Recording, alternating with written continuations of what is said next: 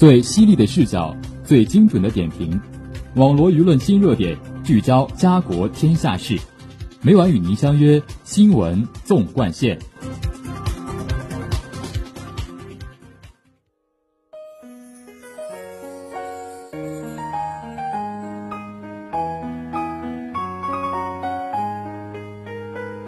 新闻每天发生，视角各有不同。欢迎收听今天的新闻纵贯线，与我一起聊新闻，说天下。我是今天的主播孔玉玲，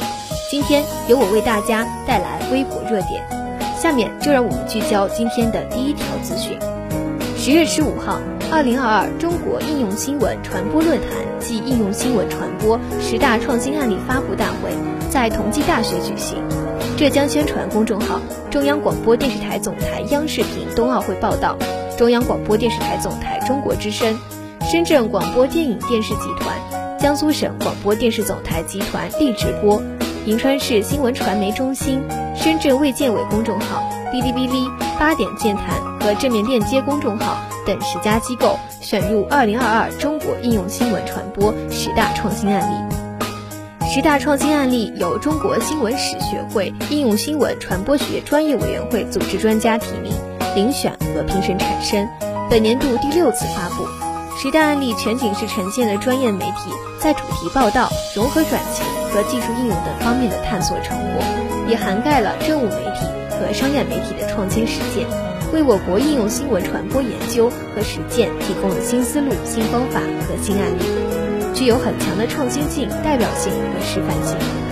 论坛开幕式上，同济大学党委副书记吴广明教授致欢迎词，孙卫星、王润泽、张志安、李林学等先后致辞。李良荣教授指出，当前新闻实践存在重史论轻实务、重技术轻思想、重视频轻文字等偏向。复旦大学传播与国家治理研究中心主任李良荣教授以新闻传媒学的专业素养为题，谈到新闻实践和新闻人专业素养的重要性。提供真实的、高质量的新闻是时代赋予新闻人的责任，培养有理想、有担当、有专业素养的新闻人才是我们的责任。中国社会科学院新闻与传播研究所所长。中国社会科学院大学新闻传播学院院长胡振荣教授做了题为“基于实践论的新闻传播学创新”的主题演讲。他认为，我国新闻传播应当从中国实践出发，回归中国实践，不忘本来，吸收外来，面向未来。中国传媒大学新闻学院院长隋岩教授。同济大学兼职教授、德国柏林艺术大学教授西格弗里德·齐林斯基，中国传媒大学文化产业管理学院院长熊成宇教授，复旦大学新闻学院长张涛甫教授，同济大学外国专家、全球中国学术院英国院长常向群教授，暨南大学新闻与传播学院副教授刘涛教授，以及同济大学艺术与传媒学院副院长徐翔教授等学者，也分别做了主旨演讲。深入探讨了智能化时代的应用新闻传播问题，观察媒体融合深度，鼓励应用传播创新，记录中国媒体变革，是我们推出十大创新案例的初心。张志安教授说，每年的十大案例有所变化，也有不变，变化的是实践场景和创新策略，不变的是媒体价值和公共精神。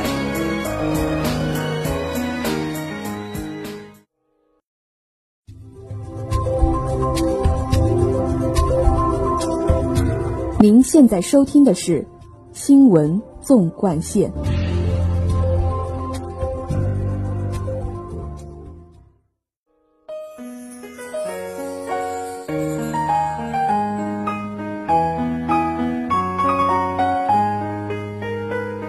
下面请听第二条资讯：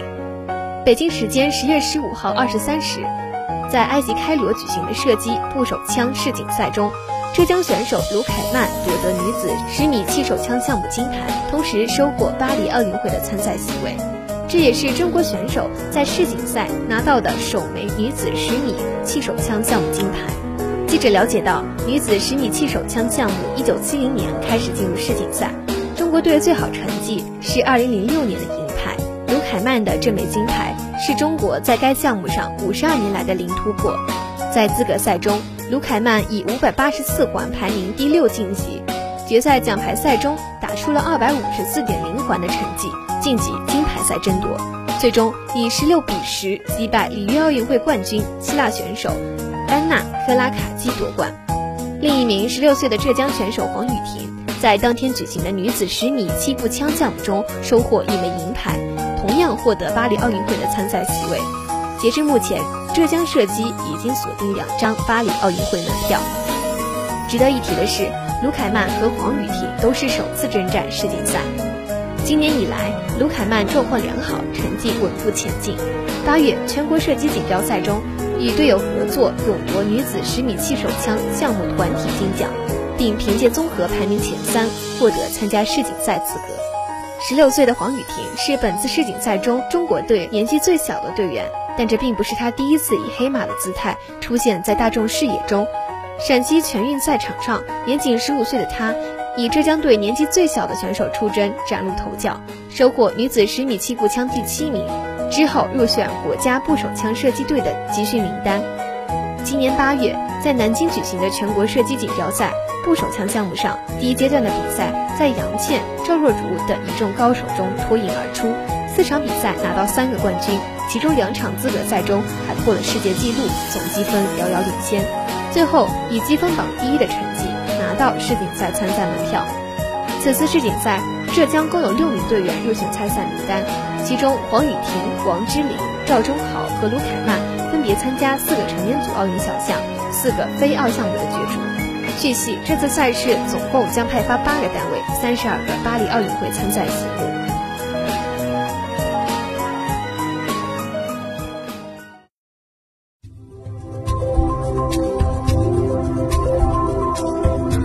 您现在收听的是《新闻纵贯线》。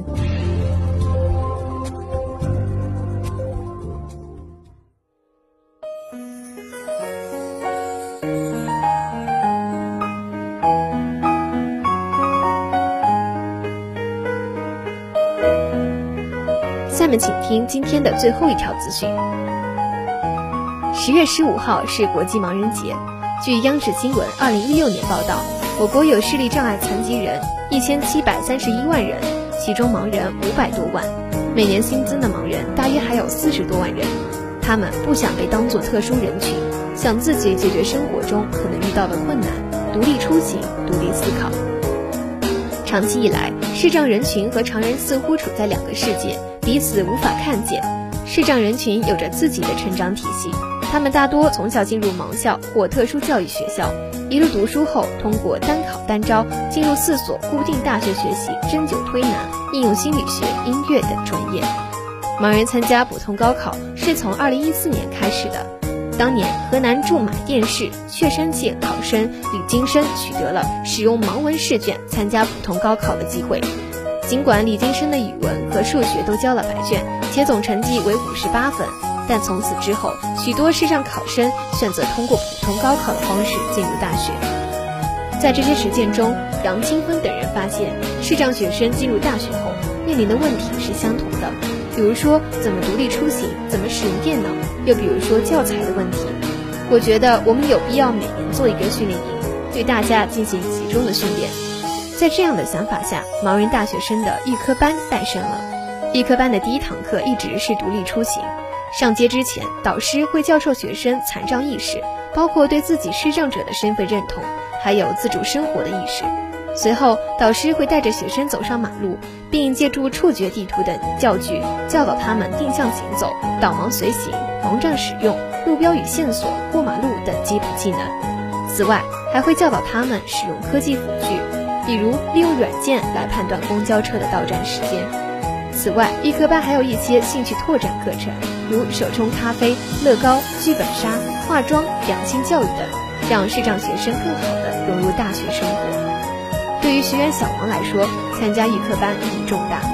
他初中才到盲校学习，错过了学习盲杖的课程，不会使用盲杖，他连每向前走一步会面临什么都不知道。想去个远点的食堂难死了，只能在学校附近一小块地方活动，这也影响到了他的性格。他说：“我一直挺内向的，学会独立出行后，小王可以去想去的地方，远近都可以，也可以做一些之前想要做但是却做不成、没法做的事情，实现了出行自由。”小王提到，参加预科班之后，最大的改变是心态。一群人一起出去的时候，会觉得自然很多，有了底。之前会觉得有一种被别人凝视的感觉，现在不会再那么拘促。遇到好奇的路人，还能科普下盲杖的用法。每次训练营最后，杨金芬都会让学员们走红毯。一个视障者拿起盲杖独立行走，应该是非常骄傲的事情。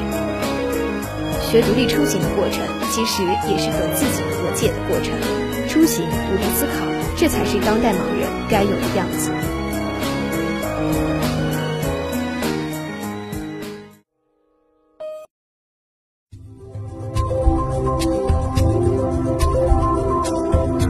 您现在收听的是《新闻纵贯线》。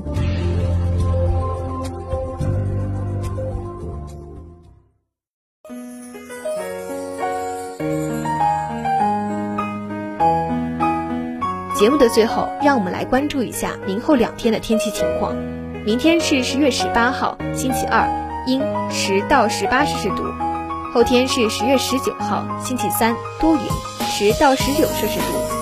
网罗新闻热点，评述潮流事件。以上是今天新闻纵贯线的全部内容，感谢您的收听，也欢迎您继续收听本台其他时段的节目。再见。